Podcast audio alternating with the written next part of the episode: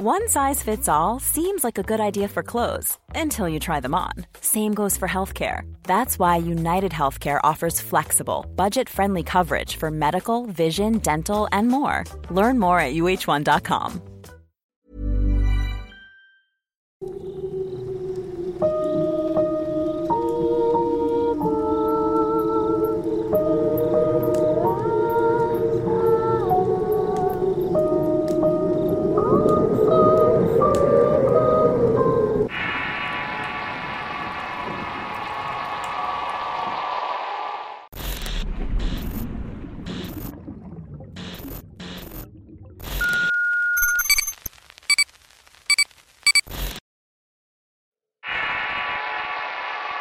Todos los males de Artemisa. Historia escrita y adaptada por Álvaro Ramos para relatos de horror. ¿Qué saben ustedes sobre decepciones de la vida? ¿Alguna vez han sentido que todo lo que creían era una mentira y que esta mentira puede terminar con todo? Yo sí lo creo. No puedo decir que tengo mucha experiencia viviendo la vida. Tengo 28 años y me casé a los 22. No sé si por fortuna o por desgracia no he tenido hijos, aunque sí los deseo. Hoy en día siento que todos mis planes están en pausa. Y no es porque así lo haya decidido, sino porque es la única manera de mantenerme a salvo. Cuando conocí a Edson yo acababa de entrar a la escuela normal. Ambos estudiábamos para maestros, pero él era dos años mayor que yo. Edson era el chico más bueno que había en toda la escuela siempre muy atento con todos y siempre riendo, muy educado. Muy respetuoso y a pesar de su edad y de vivir solo en la ciudad era alguien muy apegado a Dios.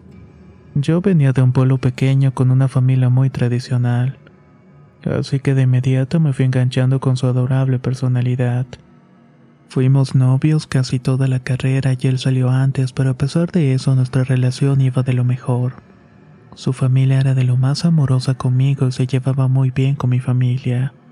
Por eso cuando me propuso matrimonio en mi último año de universidad no lo dudé y le dije que sí. Sin duda iba a cumplir uno de mis sueños. Al salir de la universidad nos casamos. Él era originario de una ciudad al sur y prácticamente tenía trabajo asegurado. Sus padres eran maestros y él se quedaría con sus plazas. Su propuesta fue que nos fuéramos para allá y la familia me ayudaría a conseguir una plaza de maestra en la zona. Evidentemente acepté. Vivir en casa de tus suegros nunca es lo mejor y a pesar de que te puedes llevar de lo mejor con ellos, siempre vas a preferir tu propio espacio, tu nidito de amor como me decían mis amigas, pero esto empezaba diferente. No me voy a ir de esta casa porque va a ser mía en un futuro. Si me voy sería como abandonarlos y no quiero eso. Había algo en las motivaciones de Edson que me hacía entenderlo, pero de todos modos nunca terminé por aceptar del todo aquello. Mi suegra se desvivía por él y era su único hijo y por ende su adoración. Todo lo que necesitábamos lo teníamos y cualquier cosa que él dijera se lo conseguían. Y a pesar de lo cómodo que aquello podía ser, yo seguía pensando que era demasiado. Pero una noche comencé a escucharla. Aquella noche regresábamos de hacer ejercicio y yo me quería bañar. Solamente que el baño principal estaba ocupado, así que decidí usar el baño de afuera. Esa casa tiene un patio y al fondo del patio hay una recámara de invitados con un baño. En un inicio el plan era rentar aquel mini departamento para estudiantes foráneos. Pero por culpa de la inseguridad y de que los estudiantes que llegaron a quedarse ahí terminaban por hacer mucho ruido desistieron de sus planes.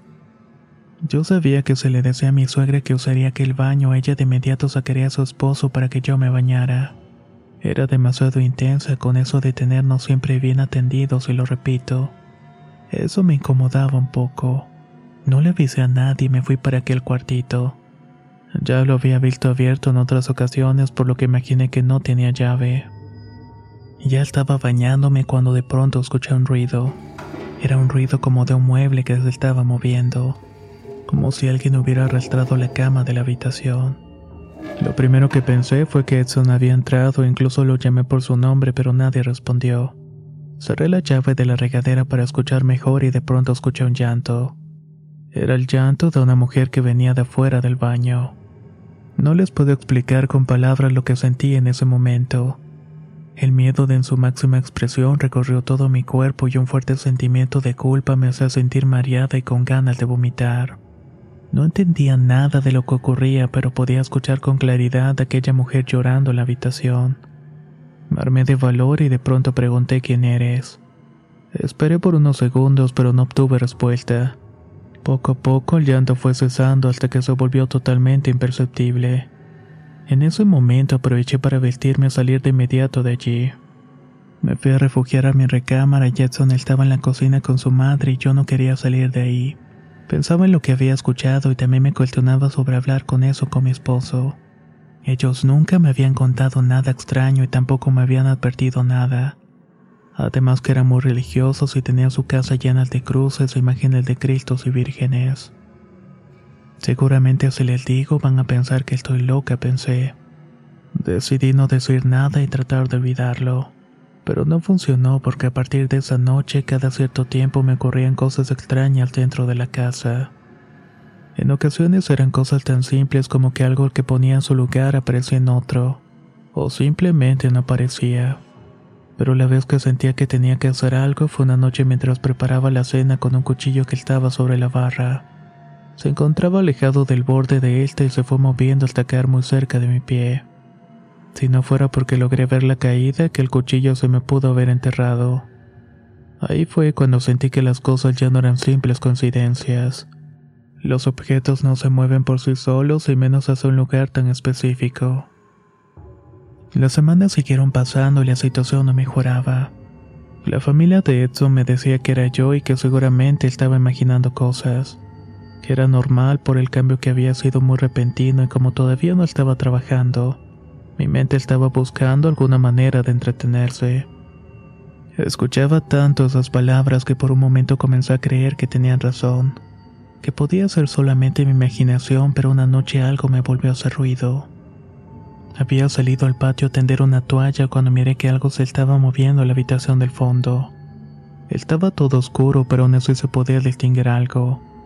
Me acerqué lentamente como queriendo evitar que lo que sea que fuera notara mi presencia.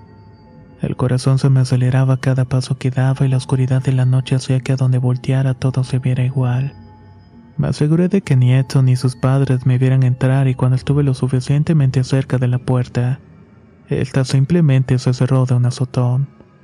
La puerta era de esos de latón, por lo que sé al cerrarse con tanta violencia y ese ruido me tuve que regresar de inmediato.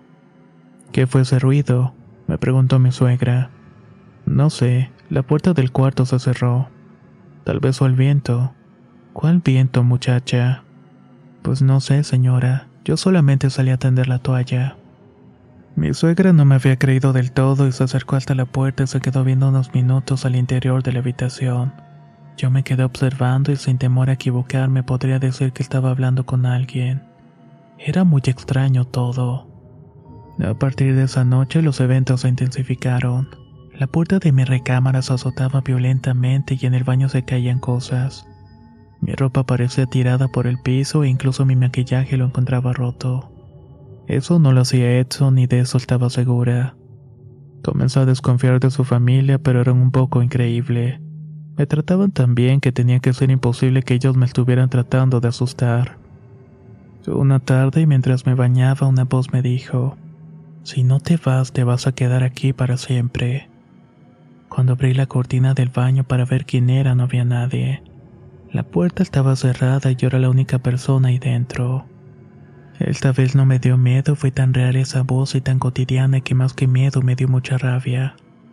Lo que sea que fuera, ya estaba llegando a cansarme, así que decidí hablar con mi esposo y ponerle las cartas sobre la mesa. Le dije que no podía seguir viviendo ahí, que necesitaba mi espacio propio y que a pesar de lo bueno que eran sus papás conmigo, algo no estaba bien. Lo sentía y me sentía como una intrusa en esa casa. Él obviamente trató de persuadirme, pero Isabel ya estaba harta, así que me dijo, Mira, el proceso de acoplamiento siempre es difícil, pero dale un par de meses y verás cómo todo se calma. Si en un par de meses el tono mejora, te prometo que nos vamos para donde tú quieras. No importa lo que digan mis padres. Sus palabras se escucharon tan sinceras que decidí confiar en él. Al cabo de un par de semanas, mi suegra me había conseguido dar clases particulares a niños que necesitaban regularización. Me dijo que podía usar la casa para mis clases y que con eso tal vez iba a estar más ocupada y podría mejorar la cosa. La verdad es que esas clases me ayudaron mucho. Tener a los niños dos horas al día me hacía olvidarme de los constantes eventos extraños de la casa. Eso hasta una de las tardes que uno de los niños me dijo, Maestra, ¿quién es la muchacha que está en la cocina? Miré de inmediato en esa dirección y no vi a nadie pero el niño me describió perfectamente a una mujer joven de cabello negro y largo. Tenía la piel morena y usaba una falda y blusa amarilla. El chico decía que la mujer solo nos veía y que no se movía y que eso le estaba dando un poco de miedo. Tranquilizó a los niños y los saqué de la casa para jugar un rato. Le llamé de inmediato a Edson para que fuera a la casa y sus padres no estaban. Tampoco quería estar sola con los niños ahora que habían visto a aquella mujer.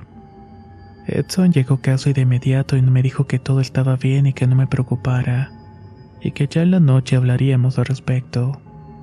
No sé si ustedes saben lo que se siente cuando sabes que algo está mal y que la plática que te espera puede ser mucho, pero al menos para mí de esa manera me sentía. Esperamos unas horas a que regresara su familia y cuando lo hicieron nos pusimos a hablar de una vez por todas.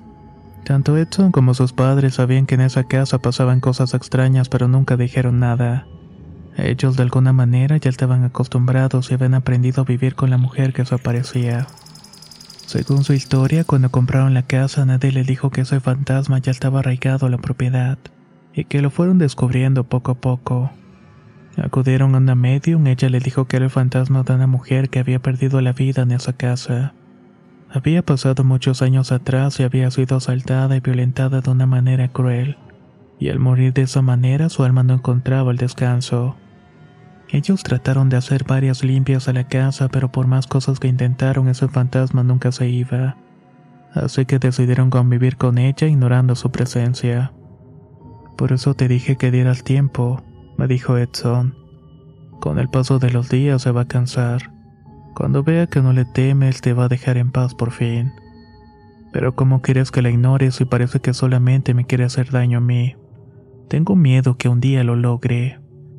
Despreocúpate, esa muchacha no es mala, solamente se siente amenazada. Ryan Reynolds here from Mint Mobile. With the price of just about everything going up during inflation, we thought we'd bring our prices down. So to help us, we brought in a reverse auctioneer, which is apparently a thing. Mint Mobile unlimited premium wireless. Ready to get 30, 30, bit to get 30, bit to get 20, 20, 20, bit to get 20, 20, bit to get 15, 15, 15, 15 just 15 bucks a month. So, Give it a try at mintmobile.com/switch. slash $45 up front for 3 months plus taxes and fees. Promo for new customers for limited time. Unlimited more than 40 gigabytes per month slows. Full terms at mintmobile.com. If you thought the only way to get a more defined jawline with natural looking results was through surgery, think again. Juvederm Volux XC is a non surgical injectable gel filler that improves moderate to severe loss of jawline definition and can help you achieve natural looking results with little downtime. Even better, this improved definition lasts up to one year with optimal treatment. No maintenance required. Improve jawline definition for a smooth, sculpted look with Juvederm Volux XC. For important safety information and to find a licensed specialist, visit juvederm.com. That's J U V E D E R M.com. Not for people with severe allergic reactions, allergies to lidocaine, or the proteins used in Juvederm. Common side effects include injection site redness, swelling, pain, tenderness, firmness, lumps, bumps, bruising, discoloration, or itching. There's a risk of unintentional injection into a blood vessel, which can cause vision abnormalities, blindness, stroke, temporary scabs, or scarring. Talk to a licensed to find out if it's right for you. Me contestó la madre de Edson. El único que parecía no querer hablar mucho era mi suegro. Durante la charla se mantuvo callado y esquivó mis preguntas. Estaba sentado con nosotros casi por obligación. En un momento, mientras su esposa hablaba, intentó tomarle la mano, pero la retiró. Era obvio que él no estaba de acuerdo con todo lo que ahí sucedía. Y eventualmente fue el padre de Edson quien me ayudó a entender muchas cosas. Conforme el tiempo pasaba, comenzó a socializar más con la familia y amigos de mi esposo. Constantemente iban a la casa a celebrar algo y según él los invitaba para que yo no me sintiera sola, que por lo menos me olvidara de un rato de todo aquello. Pero poco a poco me fui dando cuenta de que ellos sabían algo que yo no. Me daba cuenta por algunas preguntas en clave y por las miradas que echaban hacia el cuarto del fondo. A pesar de que cuando estábamos en el patio el baño más cercano era el que estaba en la recámara, ellos siempre preferían ir al baño de la casa y nadie decía por qué. Fue en una de esas fiestas que mi matrimonio comenzó a cambiar. Edson fue a la cocina por más hielos y yo tenía muchas ganas de ir al baño. Pero una amiga de él no sabía del baño y decidió entrar para apurarla. Cuando caminase a la cocina los vi tomados de la mano, pero de una forma que sobrepasaba los límites de la amistad. Al verme ambos se soltaron y se pusieron muy nerviosos. Esa noche tuvimos nuestra primera pelea fuerte y misma que terminó en gritos y empujones. Yo le pedía que me dijera la verdad, pero él únicamente se escudaba que todo era idea mía, que él sería incapaz de hacerme eso y mucho menos en nuestra propia casa. A partir de ahí mi matrimonio se volvió una tortura. Edson comenzó a pasar mucho tiempo fuera de la casa y yo estaba constantemente vigilado por su madre. A donde sea que salía, ella iba conmigo y no me dejaba un solo instante. Una tarde, una prima de Edson me invitó a salir a tomar algo y acepté, pues era la única de la familia que se comportaba de manera normal. Esa tarde ella me confirmó lo que yo ya sabía. Mi esposo estaba teniendo un amorío con alguien más y no solamente eso. Me dijo que por mi bien tenía que irme de esa casa. Me dijo que me veía muy demacrada Siempre fui delgada y desde que llegué a vivir ahí había perdido 7 kilos. Así que estaba prácticamente en los huesos. El cabello se me caía por montones y todo el tiempo me sentía cansada y sin ánimos de hacer nada. Yo lo atribuía a una depresión, pero ella me dio a entender que podía hacer otra cosa. Me voy de regreso a la casa de mis padres, le dije. Eso es lo mejor que puedes hacer. Te recomiendo que hables con mi tío y le digas todo. Estoy segura que él no te va a detener y conociéndolo es capaz de llevarte él mismo a tu casa. Sus palabras por demás extrañas me dieron ese impulso que necesitaba y esa misma noche hablé con mi suegro. Don Mauricio es una persona tranquila y muy amable, pero esa noche me demostró ser aparte de eso un hombre de palabra. Me dijo que entendía mis razones y que en cuanto yo estuviera lista él mismo le llevaría a donde yo le dijera pero que no quería ver a nadie más sufrir por culpa de su esposo y su hijo. Cuando le comuniqué mi decisión a Edson, tanto él y su madre me rogaron para que no me fuera. Esa noche Edson lloró como un niño chiquito y alto cinco para pedirme perdón. Su madre me prometió que las cosas iban a cambiar y que si yo quería era vivir aparte ella misma nos iba a conseguir una casa, pero que por favor no me fuera. El único que no decía nada era don Mauricio. Únicamente me miraba estoico como dándome las fuerzas necesarias para mantenerme firme en mi decisión. Al ver que Edson y su madre eran capaces de cualquier cosa por retenerme, decidí seguirles el juego y quedarme unos días más en la casa. Esos días fueron como una prisión. Edson y su madre estaban al pendiente de todos mis movimientos. No me daban un solo respiro hasta una tarde que su padre me dijo, arma una maleta y nos vamos en media hora. Te voy a ir a dejar a la terminal de autobuses y de ahí ya no vas a ser mi problema. Solo te voy a pedir un favor. No regreses nunca. Estaba en la habitación armando mi maleta y únicamente estaba metiendo mi ropa. Todo lo demás lo pensaba dejar. Me levanté al closet y en el espejo que está dentro vi finalmente a la mujer que se aparecía en la casa. Era una jovencita justamente como la había descrito mi alumno aquella tarde. La muchacha estaba para detrás de mí y movía las manos como queriendo que la acompañara. No sé por qué lo hice, pero ya no me importaba nada. Esa era la última vez que estaba en esa casa y si acompañaba a aquella mujer me daría las respuestas que necesitaba. Así que no perdería nada realmente. Seguí a aquella joven hasta el patio y me indicó que caminara hacia el cuartito que tanto miedo me daba. En eso ella desapareció. Seguí caminando sigilosamente, cuidándome que nadie me viera. Cuando llegué a la ventana vi algo que me dejó perpleja. Adentro de la recámara estaba Edson recostado en la cama tocándose de manera sexual. Lo hacía con unas ganas que me daban asco. No entendía nada de lo que pasaba, así que salí de ahí corriendo y regresé por mi maleta. Salí de la casa hacia la esquina donde me estaba esperando mi suegro. Esa fue la última vez que estuve en ese lugar. En el camino hacia la estación de autobuses mi suegro no me dijo nada, únicamente me dio dinero para el camino y se disculpó por la actitud de su familia. Yo seguía sin entender por qué me ayudaba a escapar, pero le agradecí con el alma que lo hiciera. Al llegar me despedí con un abrazo y con lágrimas en los ojos él me abrazó fuertemente y me dijo, Adiós Artemisa. Mi nombre es Yadira y no tengo un segundo nombre, pero estaba tan apurada que no reparé en corregirlo. Me bajé de la camioneta y me metí a comprar el primer boleto que me sacara de esa ciudad. Al día siguiente ya estaba en la casa de mis padres llorando desconsolada por lo que había sufrido en ese sitio.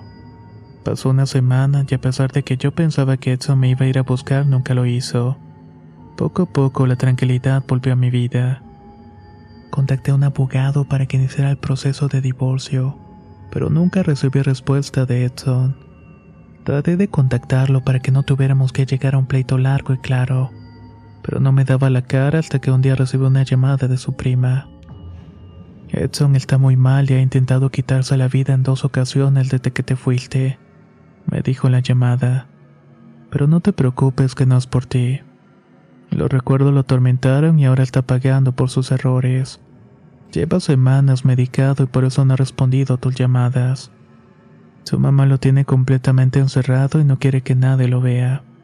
Te aviso porque como aún eres su esposa, lo tienes que saber por si llega a pasarle algo. También tienes que saber por qué Edson está así y porque su madre lo cuida tanto. Tienes que saber la historia de Artemisa. Cuando Edson se fue a estudiar a la universidad, sus padres rentaron habitaciones para estudiantes.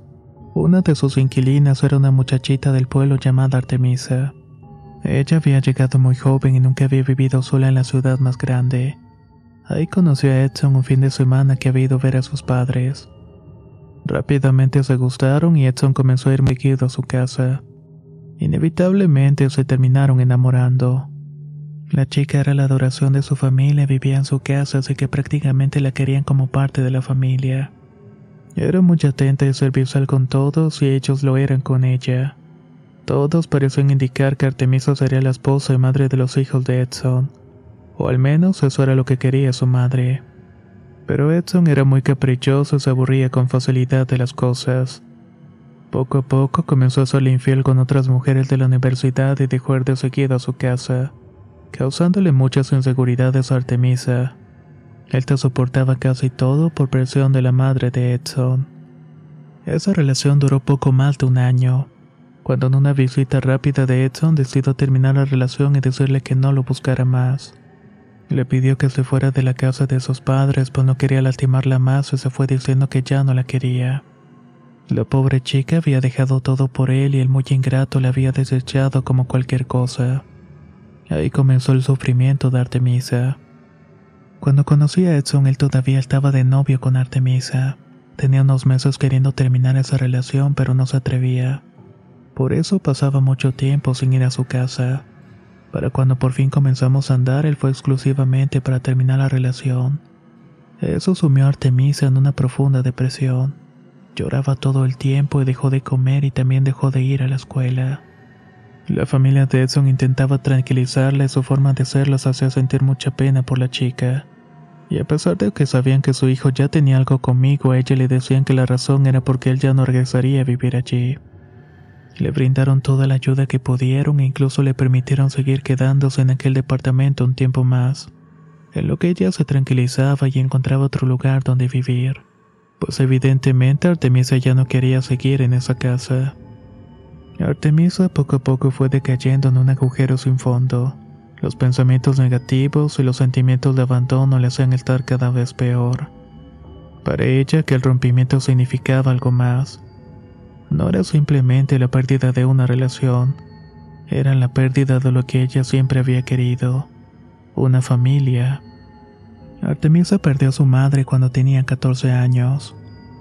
Desde esa edad quedó a cargo de su tía que siempre la trató como una hija. De hecho, ella estaba costeando la universidad en esa ciudad, pero la chica siempre tuvo pensamientos extraños. Siempre se sintió sola en el mundo y todo el tiempo presentaba una necesidad enorme de cariño.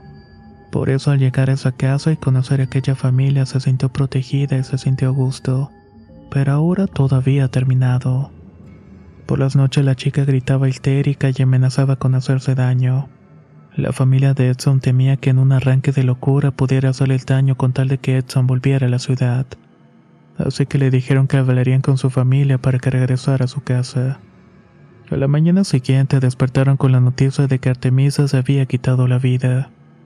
A partir de allí trataron de manejar todo de una manera favorable para ellos.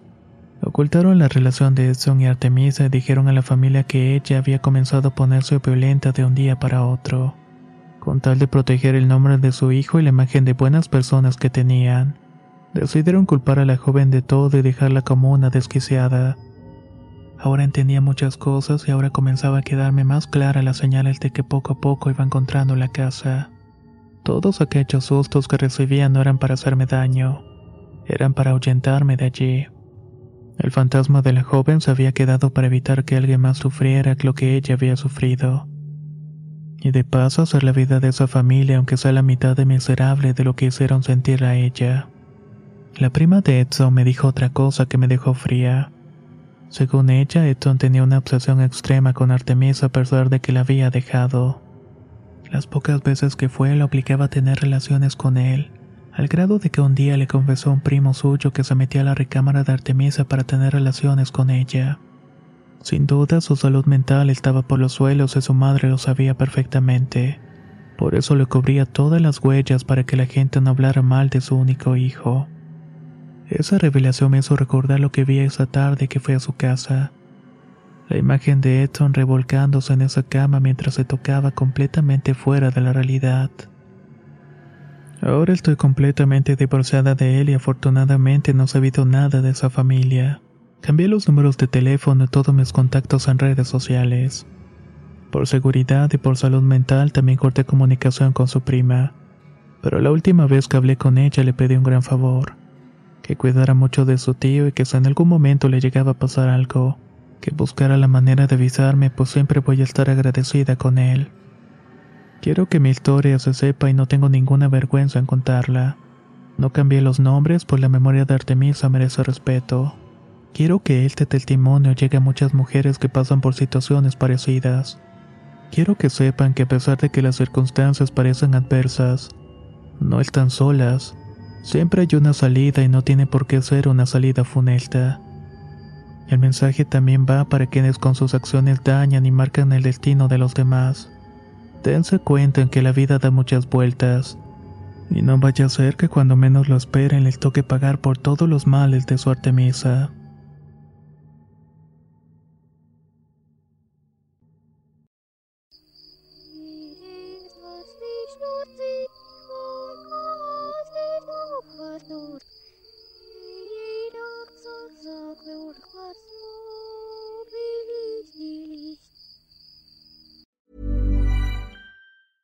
Hey, folks, I'm Mark Marin from the WTF Podcast, and this episode is brought to you by Kleenex Ultra Soft Tissues your ally to help tackle your allergy symptoms this season. I love the change of seasons, but nobody loves pollen and all those other things floating in the air that make you sneeze during this nice weather. Kleenex Ultra Soft tissues are hypoallergenic and allergist approved. So fight back against watery eyes and runny noses without worrying about irritating your skin. For this allergy season, grab Kleenex and face allergies head on. Hey, it's Paige DeSorbo from Giggly Squad. High quality fashion without the price tag. Say hello to Quince. I'm snagging high-end essentials like cozy cashmere sweaters, sleek leather jackets, fine jewelry, and so much more. With Quince being 50 to 80% less than similar brands. And they partner with factories that prioritize safe, ethical, and responsible manufacturing. I love that. Luxury quality within reach. Go to quince.com slash style to get free shipping and 365 day returns on your next order. Quince.com slash style.